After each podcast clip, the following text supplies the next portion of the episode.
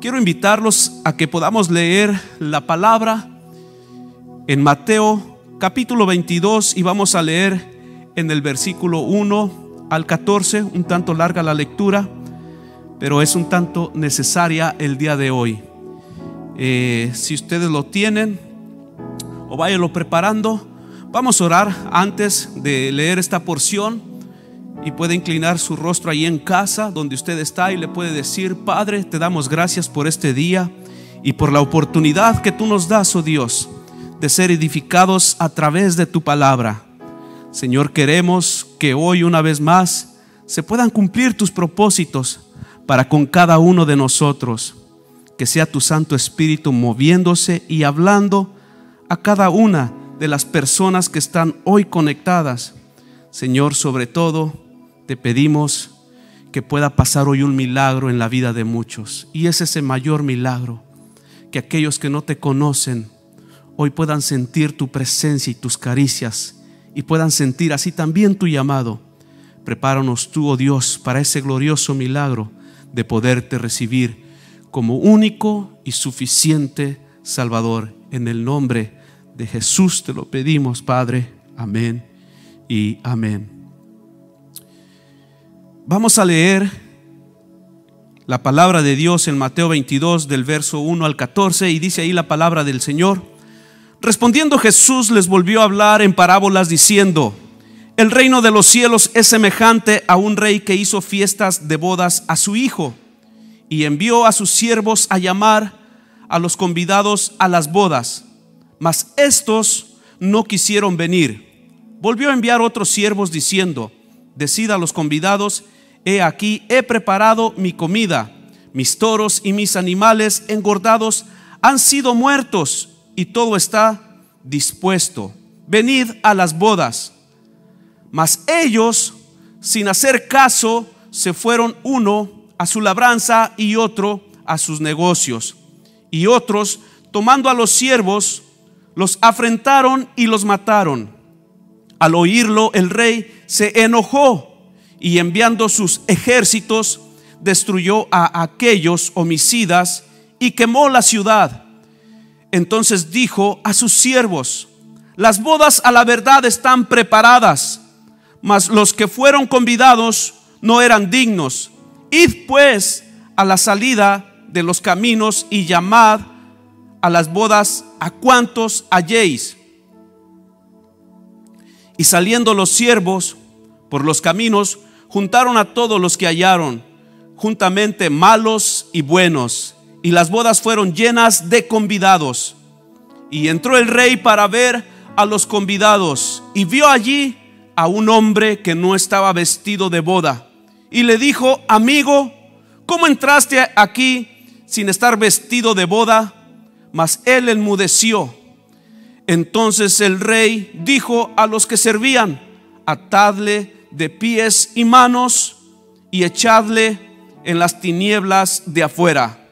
Allá será el lloro y el crujir de dientes, porque muchos son llamados y pocos escogidos. Gloria a Dios por su palabra. Esperamos que con la ayuda de Él, con la guianza de su Espíritu Santo y así también su ministración, podamos darnos hoy a entender acerca de este pensamiento sobre esta porción. Y quisiera iniciar mencionando que a causa del pecado y la baja condición que este mismo produce en las personas, cuando éstas son confrontadas con la palabra y la verdad que solamente en ella puede haber, para algunos ha resultado o para algunas personas ha resultado un tanto difícil de recibir y de atesorar esa verdad, de tal manera que algunas personas han preferido y han elegido mejor el pecado y los deleites que se hallan en él. Una vez más nos encontramos con Jesús señalando el pecado de los principales religiosos de su tiempo, de aquellos que, creían conocer la palabra y quizás si la conocían, sin embargo vivían muy alejados y apartados de ella. Esa también es una verdad muy grande. Jesús estaba confrontando a los fariseos y en especial estaba teniendo un trato con su pueblo elegido, con Israel. Y es por eso que en esta parábola Él nos presenta en alguna forma figurativa un banquete de bodas, donde estaba presentando la favorecida nación excluida como era Israel, pero también estaba mencionando a los gentiles como invitados a esa mesa. Estaba haciendo mención de los primeros que Él se dignó a invitar, pero que rechazaron su invitación. Por consiguiente, hace mención de los gentiles, le repito una vez más, que fueron convidados a esa mesa. Y para ello quiero compartir con ustedes como un primer punto lo siguiente, y ese con un signo de interrogación, pero ¿por qué fueron excluidos los primeros? ¿Por qué fueron excluidos de los planes de Dios los primeros que él invitó en esta ocasión.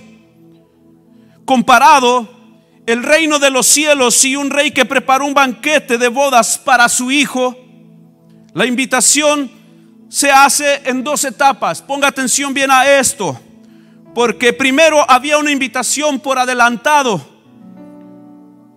comunicada de manera personal por unos siervos. El Señor envió a sus siervos a que invitaran a estos primeros, los cuales estos siervos del Señor se encontraron con un rotundo rechazo de parte de estos primeros invitados.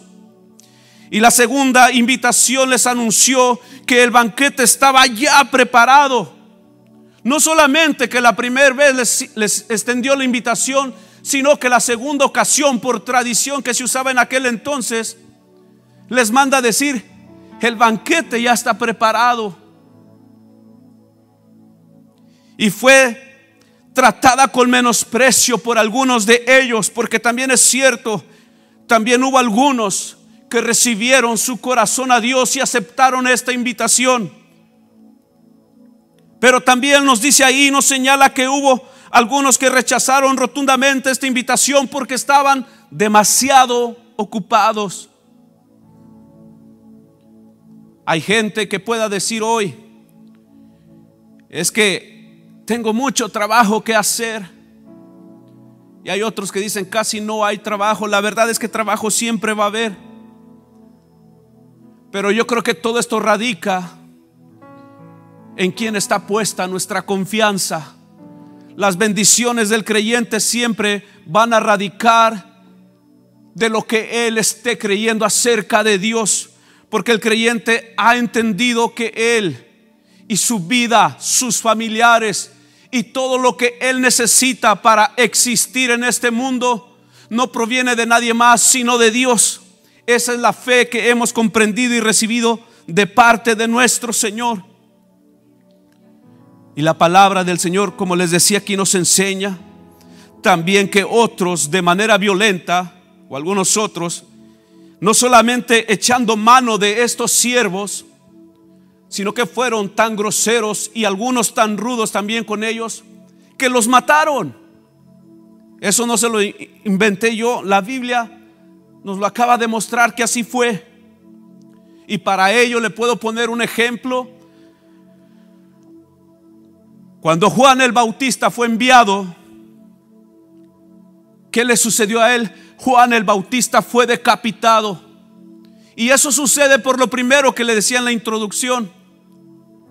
Cuando el hombre es confrontado con la palabra de Dios, difícilmente aceptará la verdad.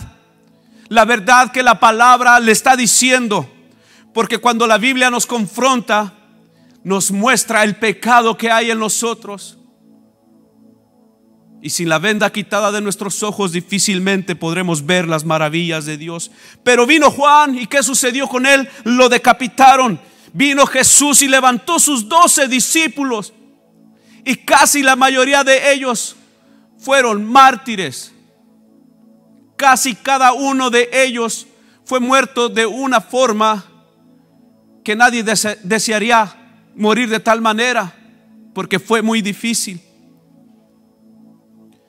Pero fueron estos doce, si usted se recuerda bien y usted ha leído un poco la palabra de Dios, fueron estos doce los que llamando en gracia, escúcheme bien, los que llamando en gracia al pueblo de Israel, a los que él había escogido, y eso lo puede ver usted en el libro de Hechos, estos doce discípulos de Cristo fueron los que estuvieron predicando el Evangelio de las bienaventuranzas al pueblo escogido por Dios que era Israel. Pero también estos hombres con su corazón endurecido rechazaron a Cristo y la salvación por gracia que Él ofrecía. Y al igual en estos tiempos, también muchos de los que predicamos la palabra de Dios no somos muy bien vistos. Algunas personas nos envidian, no sé por qué, pero somos criticados en gran manera. La mayoría de pastores son criticados. Yo lo único que puedo entender es porque, por dos motivos tan sencillos. Primero, porque tienen la bendición y los favores de Dios.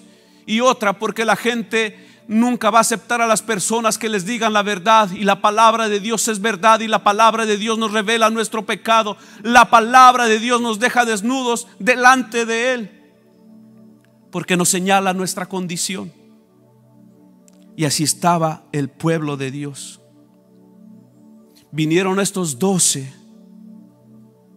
en señal de que el banquete estaba preparado, pero no quisieron asistir. Los que él había decidido invitar no quisieron llegar. Y esto los llevó hasta el punto de desecharlos. Si usted me acompaña y pudiéramos leer el verso número 9, porque no le voy a leer de uno por uno, voy a saltarme algunos. Y dice este versículo número 9, id pues a las salidas de los caminos y llamad a las bodas a cuantos halléis. Y saliendo los siervos por los caminos, juntaron a todos los que hallaron, juntamente malos y buenos. Y las bodas fueron llenas de convidados. Algunos de nosotros nos sentimos buenos, es cierto, ¿verdad? Algunos decimos, yo no soy tan cruel como aquel. Y hay otros que aceptan toda su desgracia. Pero aquí podemos mirar algo. Desechando la primera lista de invitados, emitió una invitación general a todos los que quisieran venir. Bendito el Dios de Israel. Bendito el Dios de Israel. Porque aquí extiende una invitación y esta vez no hubo un solo asiento vacío. Dice la palabra de Dios no hubo ningún asiento vacío en esta segunda invitación que hicieron. Porque estos hombres cuando escucharon esta indicación que les dio en el verso número 9, fueron y trajeron a todos los que pudieron. Y ahí es donde uno puede contemplar la misericordia de Dios, porque aun cuando su pueblo lo rechazó, Hubo otros que no eran considerados en el primer plano, pero que gracias a ello vino Dios y extendió una invitación para cada uno de nosotros. Porque hoy no solamente se trata de hablar de las personas de aquel entonces. Dios tiene un trato con cada uno de nosotros. Bendiga a la persona que lo invitó o que la invitó a conectarse hoy, a ver el programa. Bendiga a quien le compartió la transmisión. Porque hoy ha llegado la salvación a su casa también. Por eso le quiero compartir el segundo punto y dice, los siguientes excluidos de la segunda invitación. Para ello le invito a leer el número 11, el verso número 11. Dice, y entró el rey para ver a los convidados y vio allí a un hombre que no estaba vestido de boda. Ustedes saben que por tradición, en aquel entonces, cuando alguien hacía una fiesta como la que nos habla la Biblia aquí o como la que nos presenta la palabra de Dios hoy día, antes el rey que hacía una fiesta como esta, tenían tanto dinero y la querían hacer con tanta excelencia que ellos mismos enviaban las ropas para cada uno de sus invitados. Ellos mismos proveían el vestido. Qué lindo, ¿verdad? Hoy uno va y anda uno batallando con qué se quiere uno poner. En aquel tiempo no sufrían por ello. Les mandaban y calidad de ropaje. Pero aquí nosotros vemos que había un hombre, dice la Biblia ahí en este versículo, que había un hombre que cuando lo miraron, este hombre no traía las ropas que comúnmente traían los invitados, las ropas que les eran enviadas. Entre los convidados había uno que estaba vestido con traje, que no estaba vestido con traje de bodas. Por eso cuando este hombre que no iba vestido con traje de bodas, en el momento que es interrogado, el hombre se queda callado, se queda sin palabras. Porque yo no sé si usted ha pensado y ha meditado en esto, que cuando el reino de Dios se ha establecido, yo no sé si usted va a poder estar delante de la presencia de Dios, porque es en estos tiempos cuando Dios está haciendo la invitación a poder recibir su Hijo como único y suficiente Salvador, para que en aquel entonces, cuando otros estén padeciendo, el pueblo de Dios esté siendo consolado, esté siendo y regocijándose en la presencia del Señor, cuando Cristo venga en su reino y cuando estemos en aquel tiempo con Él. ¿Cuál va a ser su posición? en qué lugar se va a encontrar usted. Por eso inmediatamente el rey ordenó que fuese echado fuera. Les dice, no saquen a este hombre, él no es digno. A él se le dio la oportunidad. Este rey sabía que cuando invitaron a este personaje, a él se le ofrecieron vestidos también o el ropaje indicado para asistir a esta boda. Pero él dijo, yo no quiero. Si yo voy a llegar a, esa invitación, quiero llegar como, como a mí me dé la gana. Con Dios no entran las personas orgullosas. Cuando Dios quiere usar a un hombre y a una mujer para hacer cosas grandes para su reino, Dios empieza a tratar con nosotros. Y es ahí a veces donde nos perdemos aquellos que tenemos un poquito de conocimiento de su palabra. Porque llegamos a creer que con ese poco de conocimiento o de entendimiento, o quizás esas pocas hojas de un libro que has leído de teología, de apologética, de hermenéutica y todas esas cosas, que dijo una vez un señor, de eso me libró el Señor y me sanó cuando me convertí a Él. No estaba hablando de enfermedades, ¿verdad? Pero para algunos eso parece enfermedades. Porque con un poquito que, tienen de ello, nos esponjamos demasiado. Que nos elevamos un poco. Se esponjan tanto que hasta se elevan como globitos. Por eso están bien cachetones algunos también. Se han esponjado demasiado. Pero esto, este hombre, aunque ahí la Biblia no lo dice, yo me he imaginado que quizá había algo que todavía no había sido entregado porque todos aquellos que no rendimos completamente nuestra vida delante del único que nos puede cambiar y transformar, hay cosas que nos van a impedir estar delante de la presencia de Dios. Y así estaba este hombre. El rey ordenó que fuese echado fuera. Les dijo, vayan y bótenlo allá, afuera, donde en la noche, donde solamente encontrará llantos, donde solamente encontrará el llanto y el rugir de dientes, porque así es el mundo cómo nos ha tratado cuando hemos caminado sin Cristo, cuando hemos caminado solamente queriendo hacer lo que nosotros creemos que es correcto. Cómo nos ha tratado la vida sin Dios.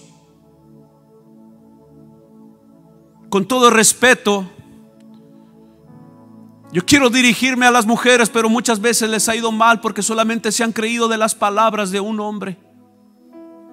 Y a veces también a hombres les ha ido muy mal porque se han confiado mucho de lo que una mujer les pudo decir.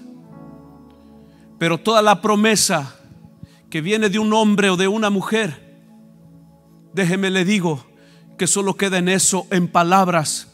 Pero hay una palabra, hermanos, que sí se ha de cumplir para nuestra vida. Amigos que nos están escuchando y mirando esta transmisión, hay una palabra que puede hacer un gran impacto en tu vida. Y hay una palabra que se pueda cumplir si tú recibes al Hijo de Dios como tu Salvador, créelo que en aquel entonces, cuando esté el reino de Dios, cuando Jesús reine entre los hombres y todo sea diferente a lo que hoy en día vemos, ahí estarás tú también presente.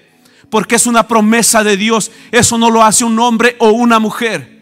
Por eso a muchos de nosotros nos ha ido mal, porque fuera de los caminos de Dios, en un tiempo nos creímos en las palabras de un ser humano. Pero el ser humano falla, pero Cristo no. El ser humano fracasa en sus promesas, el Señor no. Él todas las ha de cumplir. Incluso la vez cuando Satanás creyó que ya lo había derrotado porque Jesús fue entregado y muerto por los mismos que hace un poco de tiempo le decían, oh sana al hijo de David, cuando él fue traicionado por ellos mismos. Satanás creyó que ya lo había derrotado y fue mentira porque eso era lo único que iba a sellar la salvación nuestra, la muerte de Jesucristo. Eso era lo que nos iba a dar la garantía que un día Cristo volverá por su iglesia y nos levantará aún de las cenizas, aún del polvo de la tierra. Jesucristo, el Hijo de Dios, nos levantará para que estemos juntamente con Él. Y eso no puede venir de un hombre. La palabra que te digo y lo que tú escuchas no viene de mí eso viene de la boca y del corazón de Dios. Si leemos el versículo número 14, dice ahí, porque muchos son los llamados y pocos los escogidos. Este versículo tiene que ver con toda la parábola completa. Porque muchos son los llamados y pocos escogidos. En el sentido figurado, esta parábola presenta que el rey es Dios y que su hijo es el Señor Jesús. Y los invitados de aquel entonces fue Israel. Pero hasta el día de hoy, déjame te digo la buena noticia de todo esto, que hasta el día de hoy sigue esa invitación de pie. Hoy Jesús viene y nos dice, aquí están las ropas porque yo quiero que tú seas parte de esa boda. Hoy el Señor te extiende la invitación. Sí, yo sé que es algo muy diferente a lo que hoy podemos estar viviendo en día o quizá a la manera como hoy hacemos una fiesta. ¿Por qué Dios hace esta invitación? Porque no puede haber ninguna otra justificación que no sea por la de recibir a Cristo Jesús. No puede venir otra invitación a pertenecer a tales bodas porque alguien te ha dicho que tienes que creer en cierto ídolo que los hombres han creado y que han formado. No es así que se adquiere la salvación, la justificación, la justificación que el rey En esta ocasión, si nos referimos al versículo 14, en esta justificación, el rey no estaba encontrando, más bien dicho, el rey no estaba encontrando una justificación para que este hombre viniera sin ropas. Por eso dice ahí la palabra de Dios que él envió a sus ejércitos. Vamos a hacer mención de esto. Aquí no se, no se refiere a los mismos que menciona en la ocasión pasada, porque en las dos, ahí habla, en el verso 3 también menciona cuando Él manda a sus siervos. Aquí se está refiriendo a diferentes siervos. Y voy a hacer en alguna forma un paréntesis, porque aquí cuando habla de los siervos, no son los mismos que Él envía la primera ocasión. En esta segunda ocasión no son los mismos porque en esta ocasión se refiere a los que Él trajo en aquel tiempo cuando usted ve en la Biblia se va a encontrar con estas dos cosas, pero aquí se está refiriendo a Tito y sus legiones romanas. Cuando Dios las envía para destruir a Jerusalén y matar parte de sus habitantes en el año 70 después de Cristo, esto sucedió en Jerusalén. Y esto fue que Dios quiso que así sucediera. Dios usa a este ejército como instrumentos para castigar a Israel. El otro día alguien dijo, dijo en una noticia, pero esta no es cierta, escúcheme bien por ello, le, digo esto. Alguien dice que había recibido revelación de Dios de que matara, creo, a un presidente, no sé si fue a Joe Biden o no sé a quién dijeron, tal mentira. Déjeme le digo que Dios nunca va a poner eso en el corazón de los hombres. Porque cuando Dios quiere usar algo similar a lo que esta persona dijo, usa este tipo de gente, no usa gente santa, no usa gente convertida. Dios nunca nos va a llamar para que nosotros nos convirtamos en asesinos. Esa es mentira. Y si alguien cree que está oyendo eso de Dios, tenga cuidado porque a lo mejor no es a Dios que está escuchando. Santifíquese y honre a Dios de verdad. Si usted le está pidiendo algo a Dios, pídaselo de corazón, no para vanagloria suya, porque a veces creo que por ahí es que nos jueguen contra esto. Aquí, por eso le quería hacer este pequeño paréntesis. No nos confundamos de siervos. Aquí cuando Dios habla de estos últimos que mandó echar fuera a este hombre a la calle, se refiere a gente no creyente, a gente de gobierno solamente que para están para cumplir estas funciones.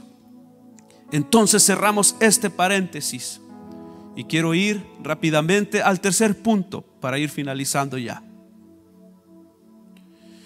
Y en este tercer punto les presento a los invitados con sus ropas. Los invitados con sus ropas.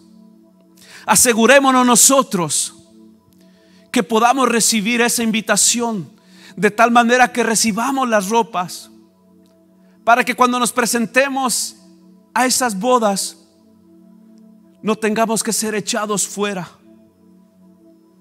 Porque hoy en día podemos estar gritando a los cuatro vientos que somos creyentes de hueso colorado, como muchos dicen.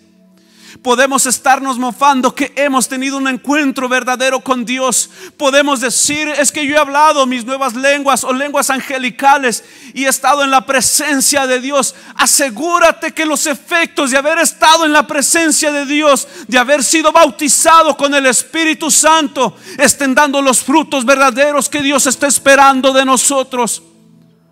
Que no quede solamente en una historia que no quede solamente en aquel momento, que los frutos del Espíritu Santo se vean en nuestra vida, que estemos dando los frutos que Dios espera. Asegúrese de estar entre los escogidos, que camina como ellos. Asegúrese que se parece a aquellos que están cubiertos con la gracia y la justicia de Cristo. Sí, porque nosotros como cristianos debemos de, imitarlo a Él, de parecernos a Él, debemos de conducirnos como Él se condució cuando caminó entre los hombres. Porque hoy a veces solamente es el puro título que nos queda de creyentes.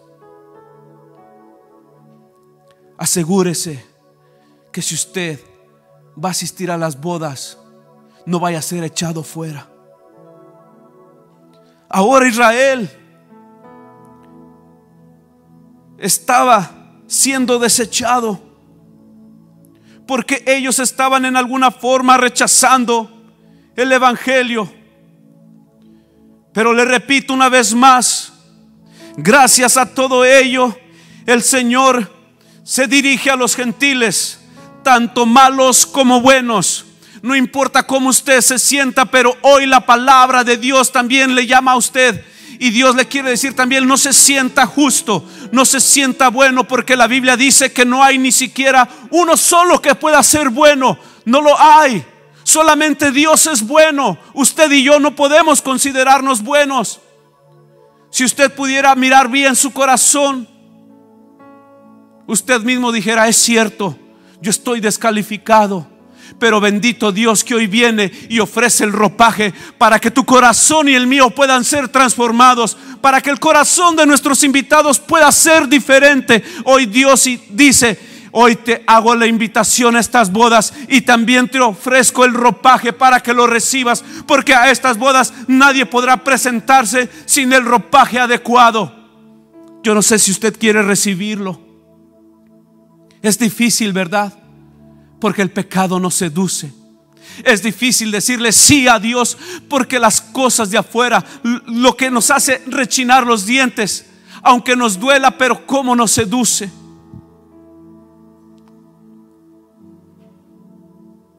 La realidad es que cada persona que acude a Cristo y viene a Él, también tiene que ser sometida a una prueba. Aquel que carece de vestidos de boda, que profesa estar listo para el reino, pero que nunca se ha revestido de justicia y del amor de Dios, él no puede ser discípulo del Señor. Porque dice en segunda de Corintios 5:21, aquel que no conoció pecado por nosotros, lo hizo pecado para que nosotros fuésemos hechos, escuche bien esto, para que nosotros fuésemos hechos justicia de Dios en él, ¿en quién? En Cristo Jesús.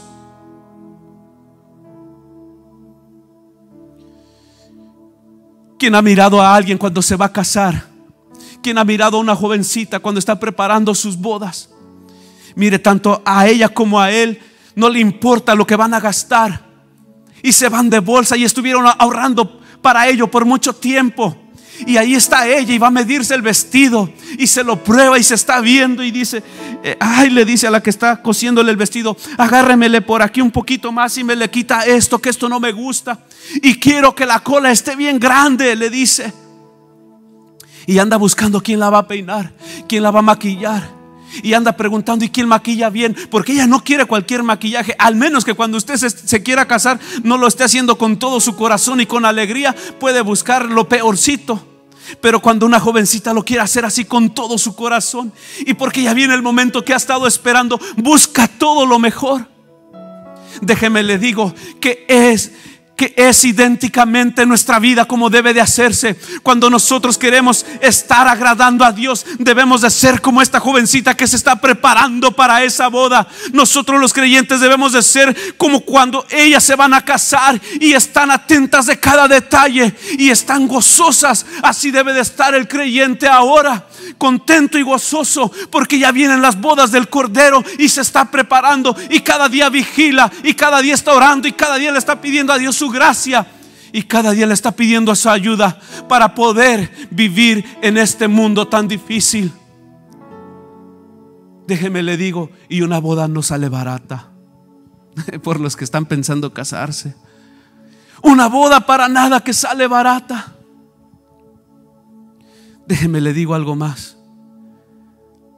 Las bodas de Cristo con su iglesia, de aquellos gentiles que fueron vistos en misericordia de Dios, porque a los primeros que les tendió la invitación no quisieron.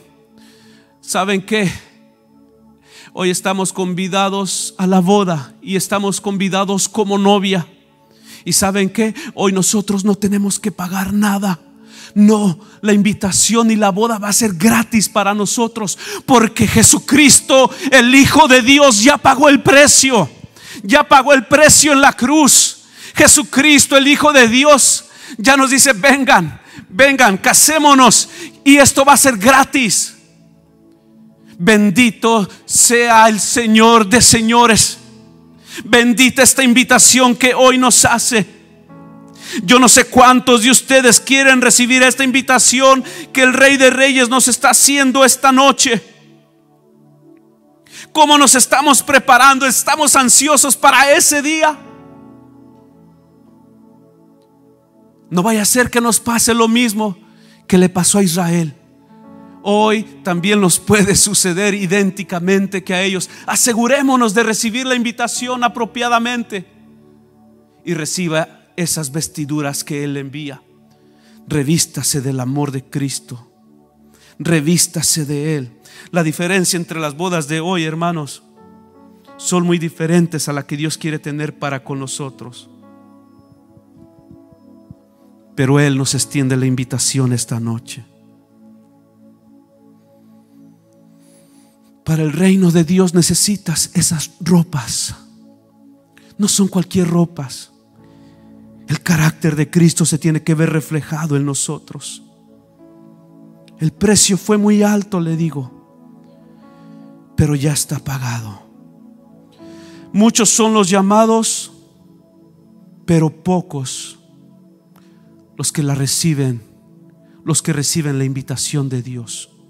¿En qué grupo quiere estar usted? ¿En qué grupo quiere estar y pertenecer? Los invitados y el ropaje Hoy a todos se los ofrece el rey. Papá Dios te ofrece el ropaje necesario para poder estar delante de su Hijo cuando venga en su reino. De usted depende si lo recibe o no. Voy a invitar a mis hermanas del grupo de alabanza y del coro que me acompañen. Necesitamos adorar un momento. A todos cuantos están mirando esta transmisión, se les extiende la oportunidad. No tendremos excusa cuando nos pregunten por el ropaje, porque hoy Dios te ofrece la invitación a cada uno de ustedes que nos escuchan. Dios les extiende la invitación. No fue coincidencia ni casualidad que alguien te extendiera la invitación a ver esta transmisión. Tampoco fue casualidad. Porque hoy el Rey de Reyes te extiende la invitación y te ofrece las ropas. Vístete de justicia. Yo les voy a pedir que cierren sus ojos ahí en casa de culto. Cierren sus ojos. Y vamos a pedirle a Dios su revelación. Y si tú quieres cantar con nosotros una alabanza, puedes hacerlo.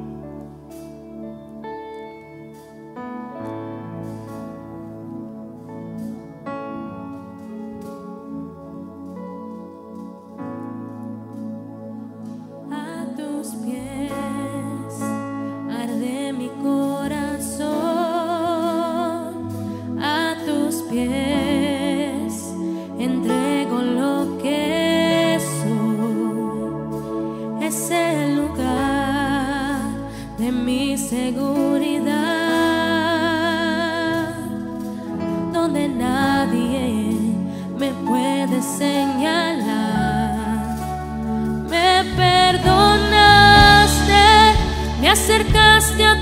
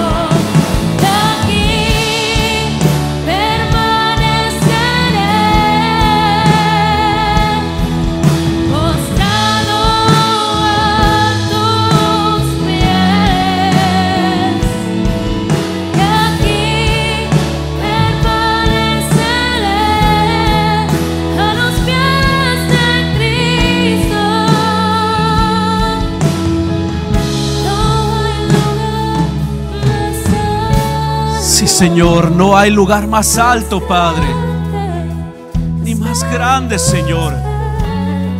Cuando entendemos el lugar que podemos encontrar en ti, oh Dios.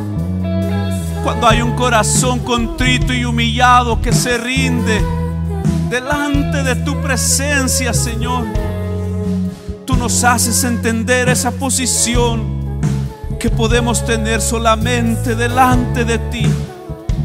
Por eso en este momento quiero extender la invitación a recibir a Jesucristo como Salvador.